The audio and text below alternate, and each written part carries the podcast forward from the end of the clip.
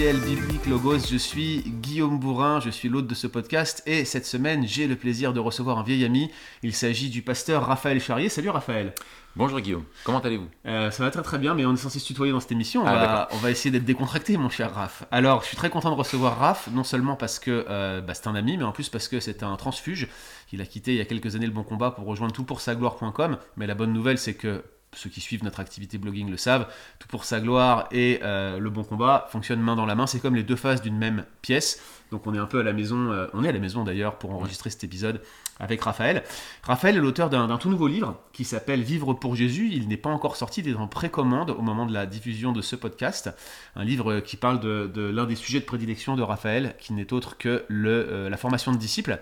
Et euh, on a vraiment cette conviction, Raphaël et moi, que la formation de disciples est intimement connectée à la notion de membre de l'Église locale. Or, cette notion de membre, elle est l'objet de bien des considérations, euh, de bien des, critiques, parce que souvent on défend la thèse euh, pour certains que la membriété ne serait pas biblique, ce ne serait pas un concept que l'on retrouve dans les pages des Écritures. Et donc, première question pour toi, mon cher, euh, est-ce que on peut retrouver dans les pages de la Bible, du Nouveau Testament en particulier, la notion de membre, ou en tout cas le concept, si le mot n'y est pas?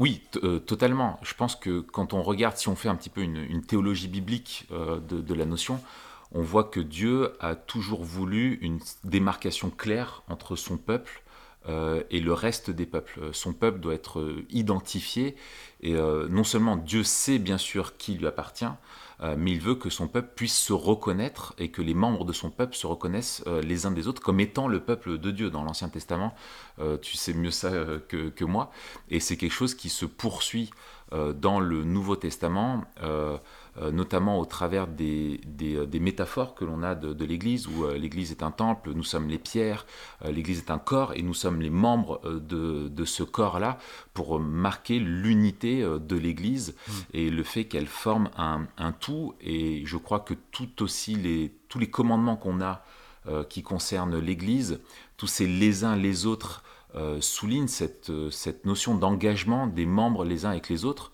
Et, l'Église, finalement, qu'est-ce qui définit euh, l'Église?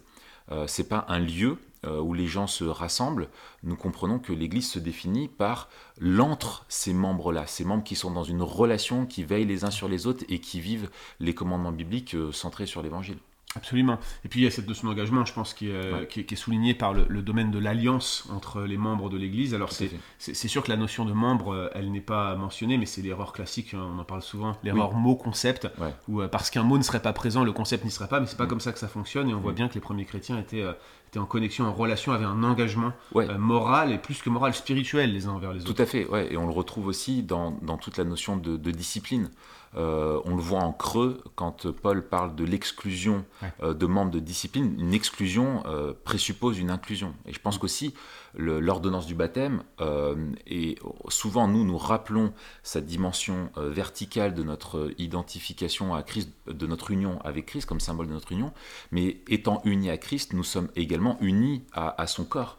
Et donc il me semble que le baptême a aussi une dimension euh, horizontale, et c'est l'Église qui a, et ça rejoint la, doctrine de la puissance de l'Église, euh, l'Église a l'autorité d'annoncer le message de l'Évangile, euh, d'intégrer des membres en, en son sein, de donner euh, le baptême, et aussi d'en exclure tout ça dans le nom de Jésus. Mm. Donc ça fait partie de ça, et, et le baptême enfin, induit plutôt cette, cette notion d'intégration également au sein de, de- de l'Église.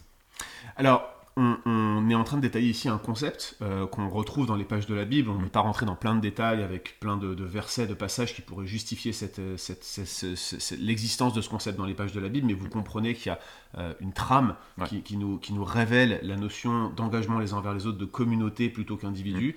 On sait que l'individualisme va à l'encontre de, de cette, de, de cet aspect corporatif de la proclamation de l'évangile en Église. Mm. Donc cet individualisme, il vient s'opposer à, la- à la notion de membre. hein. C'est pourquoi est-ce que je m'engagerais C'est pas biblique, c'est ma relation avec Dieu, c'est l'un des problèmes. Ça.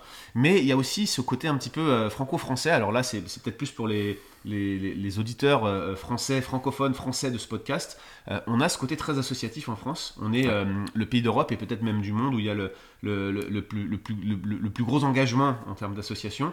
Et dans l'Église, il y a un aspect associatif fort avec euh, un statut d'association spéciale, la loi 1905.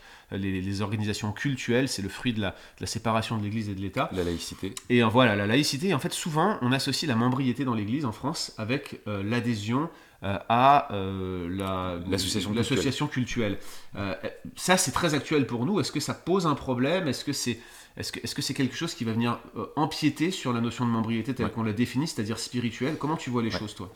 Euh, alors, tu, as raison, ça crée une complexité qui est propre à notre contexte. La laïcité, euh, d'ailleurs, j'ai appris il y, a, quelques temps que c'était un mot qui n'était même pas traduisible. Hmm. C'est un mot français. C'est vraiment, vraiment une réalité française propre à, notre histoire et qui induit effectivement, finalement, une, une, forme de confusion euh, où on pense que être membre, c'est avoir euh, sa carte, euh, comme sa carte du club, quoi, c'est être encarté dans l'association. et quand on parle de, de, membriété dans les églises, souvent on, pense à ça avant de, penser au concept biblique auquel on vient de parler, à la membriété spirituelle. Et donc la, la question, c'est comment traduire dans notre contexte la membriété, l'engagement formel entre les membres dans notre, dans notre, dans notre contexte culturel. Euh, et je pense que c'est là où on voit le, principal défi, parce qu'on voit qu'il y a une logique, euh, on pourrait dire un continuum euh, spirituel, biblique, de conversion, baptême, intégration, engagement entre les membres, mmh. et une autre ligne qui est un continuum associatif euh, qui est celui de, ben, de personnes qui est sympathisante, qui va s'intéresser, et puis euh, si on a vraiment envie de s'engager, alors on va aller euh, devenir membre. Et, participer à l'AG, tout ce qui va Participer à l'AG. Or, il y, a vraiment cette, double aspect spirituel, administratif. Exactement. Or, il me semble, c'est ma conviction, qu'ils sont intrinsèquement liés. Il faut pas, parce qu'on on refuse une vision dualiste du monde. Euh, c'est-à-dire que euh, c'est d'ailleurs à cause de ce, de ce contexte culturel dans lequel nous sommes, c'est dans un cadre associatif que nous devons prendre des décisions qui sont éminemment spirituelles. Euh, voter le budget de l'Église, on est obligé de passer par l'association, mais voter le budget de l'Église, c'est pas une chose qui est juste matérielle qui concerne l'association. Ça concerne la vie des membres, ça concerne les ministères, ça concerne la vision de l'Église. Et moi, je répète toujours un truc, c'est un mantra, c'est quand on parle d'argent, on parle de tout sauf d'argent. On parle des valeurs, on parle de la vision, on parle de nos priorités, on, parle de ce que l'on discerne, de ce que Dieu nous demande de faire, etc. Donc c'est bien plus qu'administratif. C'est ça. On nomme des anciens, on fait des choses, et quand on doit exclure des membres euh, de l'association, ben, c'est parce qu'ils portent un mauvais témoignage de l'évangile. Et, ce n'est pas, qu'une simple radiation par courrier. Exactement. c'est une décision spirituelle euh, mm. également que, se prend l'Église. Donc il me semble qu'il faut chercher à aligner la réalité euh, associative sur la réalité spirituelle et, pas l'inverse. Mm. Et donc comment est-ce qu'on fait pour que comment garantir que les membres qui rentrent dans l'association sont bel et bien des membres spirituels de l'Église et encourager, il me semble, les membres spirituels de l'Église à, euh, qui s'engagent à faire Église ensemble, à être Église ensemble, à rejoindre la dimension de l'association pour pouvoir euh, ben, euh, vivre, enfin prendre ces grandes décisions qui concernent la réalité spirituelle.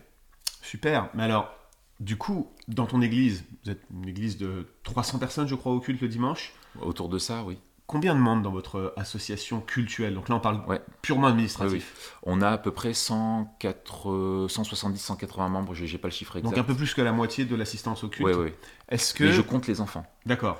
Dans l'assistance, euh, le dimanche, nous avons 300 personnes à peu près euh, parmi nous. Tu peux estimer à vue de nez l'adhésion des personnes professantes dans ton église, parce qu'une église professante, c'est-à-dire qui baptise les adultes, tu peux, tu mm. peux estimer à peu près le pourcentage de, personnes qui seraient membres? Ah, on a un, on a un bon pourcentage, euh, mais je pense, alors aujourd'hui, ça serait difficile, je hein. dirais 70%. Ok, donc un, 70% de personnes qui sont Peut-être c'est 60, peut-être c'est 75, mais le, le, fait est que dans toute église, on a des, des personnes qui sont membres, des fois, on parle de noyau, tu sais, on a un noyau. voilà. Ce que j'aime pas, c'est que la notion de noyau, c'est que le noyau en général est petit. Hmm.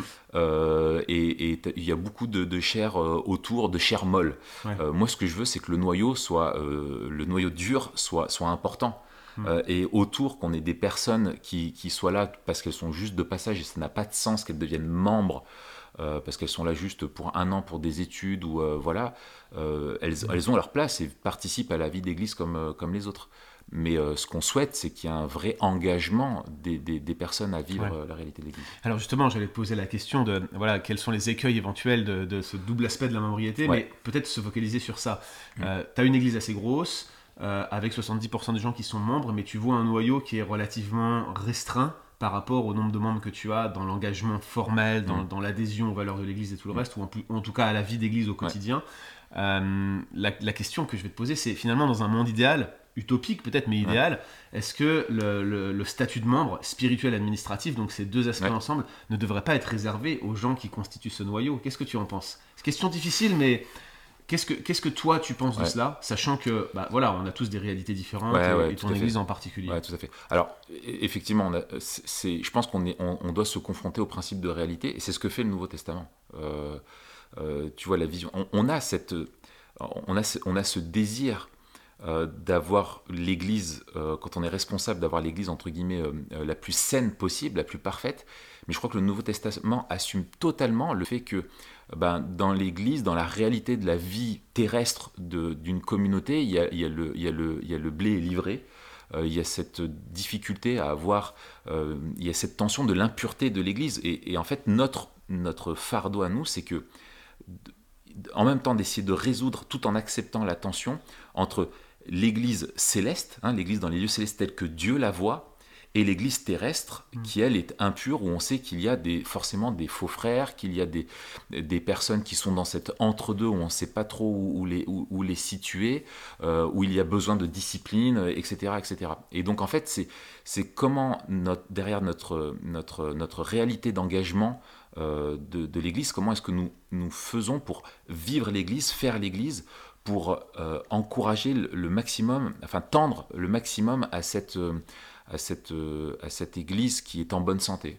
et je pense qu'il y a le, défi pour nous, c'est certes, alors nous avons mis en place une alliance de membres, chose qui pour moi est, est très simple, c'est un document qui complète la, la confession de foi. La confession de foi dit nous croyons, l'alliance de membres dit nous vivons. Voilà, comme, voilà comment nous voulons vivre l'Église, comment nous voulons vivre cette entre euh, les uns les autres, comment nous voulons le vivre euh, au quotidien mais ça peut être, ça ne peut être malheureusement qu'un document sur le papier. Ce qu'on veut, c'est que ce soit une réalité. Et là, pour moi, c'est euh, le défi pour nous, c'est tout l'enjeu du ministère pastoral, du rôle de leadership des anciens. Et puis, euh, chose importante qui rejoint avec euh, mon sujet de prédication, c'est la notion de, formation des disciples. à quoi appelons-nous les gens? Est-ce que l'Église est vraiment une communauté de disciples qui s'entraident à, suivre Jésus Ou est-ce qu'on dit aux gens, bah, simplement vous êtes sauvés et venez là pour consommer des biens spirituels euh, qui vont vous faire du bien et vont vous faire des petits câlins mm. Super, merci Raph pour ces pistes de réflexion. C'est très utile pour nous. Euh, il y a beaucoup encore à, creuser sur ce sujet-là, mais la bonne nouvelle, c'est que Raph euh, nous sera prêté en quelque sorte par son Église pour la formation transmettre sur la formation et la multiplication de disciples, qui aura lieu donc le 24 septembre 2022 pour la première fois, euh, accessible 10 jours. Vous pouvez encore vous inscrire au moment de la parution de cet épisode. Il y a un, code de, rabais DISC d'environ 50% du prix selon que vous vous inscrivez en dollars canadiens ou euh, en euros. Allez sur euh, www.leboncombat.fr slash transmettre pour plus d'informations et vous inscrire. Puis on a aussi cette formation de disciples qui est en ligne depuis quelques années, qui est gratuite euh, sur TPSG. Donc là, c'est plus pour euh, vous accompagner en 12 étapes pour euh, faire de la formation de disciples vous-même. Et puis enfin, ton super petit livre qui sort maintenant dans quelques jours. Hein. Oui, mais il est en précommande. Voilà, il est en précommande. Vous pouvez le commander tout de suite. Il y a des, il y a des rabais avec des cadeaux si vous commandez massivement au moment de la parution de cet épisode. Vivre pour Jésus chez BLF en 2022. Raphaël Charrier, donc pasteur à Grenoble, qui publie ces choses. Merci mon ami.